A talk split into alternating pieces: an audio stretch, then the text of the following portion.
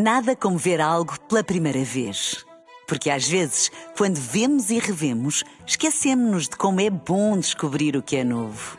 Agora imagine que viu o mundo sempre como se fosse a primeira vez. Zais. Veja como se fosse a primeira vez.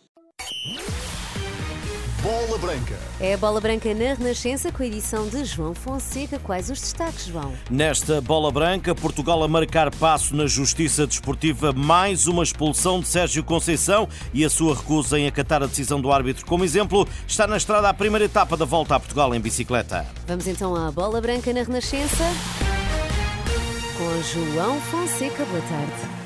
Boa tarde, Miriam. Não há justiça desportiva, nem ninguém acredita nela em Portugal. Mais, o atual sistema transmite uma sensação de impunidade a quem pisa o risco. A afirmação é de Lúcio Correia, o professor de Direito do Desporto. Vem isto a propósito de mais uma expulsão de Sérgio Conceição ontem em Aveiro, a sua 24 como treinador e a 14 no Futebol Clube do Porto. O técnico esteve no banco contra o Benfica depois de ter sido aceito uma providência cautelar que suspendeu um castigo que lhe fora aplicado, mas no final, Luís Godinho, na partida de Aveiro, mostrou-lhe vermelho e a juntar ao episódio as imagens televisivas mostraram o Sérgio Conceição Conceição, que se recusou a acatar a decisão do árbitro. A bola branca, Lúcio Correia, é claro. Descaracteriza, sobretudo, uh, a própria. E, e, cria um sentimento de impunidade a quem tem estes comportamentos que ontem foram graves, mas uh, foi ontem naquele jogo, podia dar exemplos de outros jogos de outros clubes.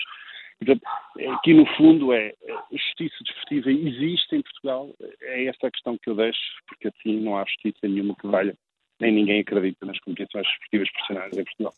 O professor de Direito do Desporto não critica as ferramentas utilizadas para fugir às sanções, mas alerta para a necessidade de seguir os bons exemplos. O que eu critico é exatamente o sistema em si, que notoriamente cria situações de impunidade, de dilação, que isto noutros países, já nem vou, exemplo inglês, que é um exemplo muito sugênero, mas em Espanha e tal, não é assim.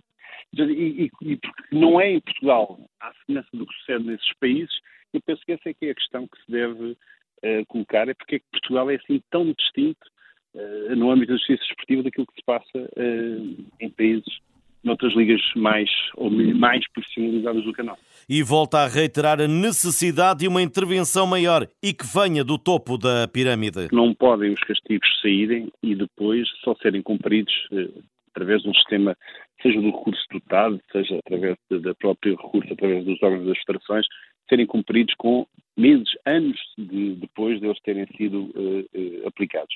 Portanto, esta situação é uma situação que me preocupa, mas que, sinceramente, me estranha uh, e acho que é gravíssimo, é que merece, a meu ver, uma intervenção legislativa profunda e uma discussão quer entre o Tribunal Arbitral de Desporto, quer sobretudo com o Governo português. A reincidência, a expulsão e, acima de tudo, a recusa em acatar a decisão de Luís Godinho vai pesar no novo castigo a Sérgio Conceição. Das duas, uma. Ou, eventualmente, o Conselho de Disciplina considera que é um comportamento ilícito autónomo, independentemente do teor das palavras de, ou eventuais palavras que o próprio treinador tenha preferido e que levou à sua expulsão. E, portanto, temos estamos perante dois ilícitos que podem ser acumulados, ou então eh, temos apenas um ilícito com a agravante de ele não ter saído do próprio terreno de jogo e aí, seja de uma forma, seja de outra, acaba por, a meu ver, eh, eh, acentuar a sua culpa e, portanto, a sanção será maior,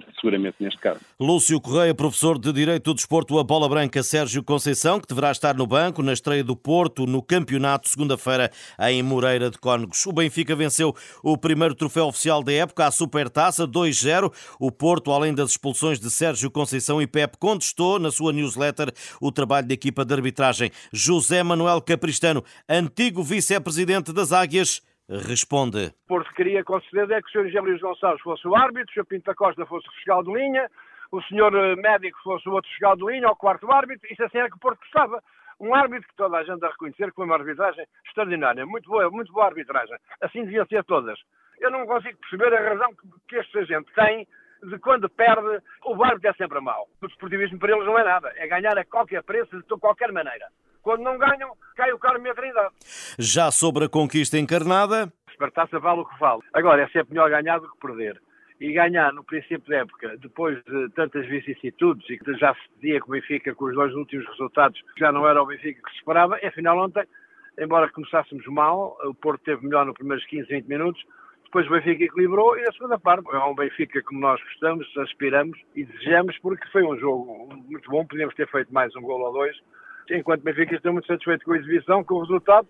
Golos de Di Maria e Petar Musa, 2-0, Benfica vence, Supertaça José Manuel Capistrano esta quinta-feira à Bola Branca. E ao Olival vai chegar em breve o reforço Alan Varela, o médio argentino, ajudou ontem o Boca Juniors a apurar-se para os quartos de final da Liga eh, de Libertadores, sendo substituído aos 86 minutos. No final e na sala de imprensa deixou a promessa de um dia voltar à Bombonera. Estou muito agradecido, eh, carinho que Estou muito agradecido pelo carinho que me deram desde o início. Foi muito importante para mim e estou muito grato. Deus permita que um dia possa voltar à Bombonera para desfrutar novamente. Alan Varela a caminho do Porto para assinar e reforçar os Dragões. O Oroca volta esta quinta-feira às Leeds Europeias. A equipa comandada por Daniel Ramos quer chegar à fase de grupos da Liga Conferência, mas ainda terá de ultrapassar duas fases. Hoje, sete da tarde, joga-se a primeira mão da terceira pré-eliminatória. Está já na estrada a primeira etapa da Volta a Portugal em bicicleta. Rafael Reis é o primeiro camisola amarela desta 84ª edição, conseguida no prólogo, no prólogo de ontem em Viseu. A ligação de hoje é entre Sangalhos e Orem e é acompanhada pelo jornalista da Renascença, Pedro Castro Alves, aqui em uh, direto. Boa tarde, Pedro. Boa tarde, João. Já foi dada a partida simbólica da primeira etapa em linha deste ano. O pelotão percorre os primeiros quilómetros depois de uma partida, junto a um dos pontos de referência do ciclismo português, o Velódromo Nacional em uh, Sangalhos. Depois da festa do arranque da volta, em Viseu, hoje começa aquilo a que Maurício Moreira chamava ontem de a verdadeira volta. Esta ligação entre Anadia e Ourém é uma tirada plana, com 100 188 km e deverá ser um dia para os sprinters tentarem mostrar. O percurso conta com metas volantes em Vila Nova de Poiares, Ferreira do Zezer e Tomar, onde os corredores poderão tentar somar uh, segundos de bonificação e depois também com prémios de montanha na Serra do Bussaco, em Alboritel e em Fátima. A chegada à Praça Dona Maria I, em Orém, deverá acontecer por volta das 5 e meia da tarde. Nesta altura, o pelotão segue compacto pela Nacional 235 em direção à Serra do Bussaco saco. O jornalista Pedro Castro Alves, jornalista da Renascença, a acompanhar a volta a Portugal para seguir com intervenções ao longo do dia na antena da Renascença. Ponto final nesta edição. Estas e outras notícias em rr.pt. Boa tarde, bom almoço. E vamos continuar a acompanhar. Nada como ver algo pela primeira vez. Porque às vezes, quando vemos e revemos, esquecemos-nos de como é bom descobrir o que é novo. Agora imagine que viu o mundo sempre como se fosse a primeira vez. Zais.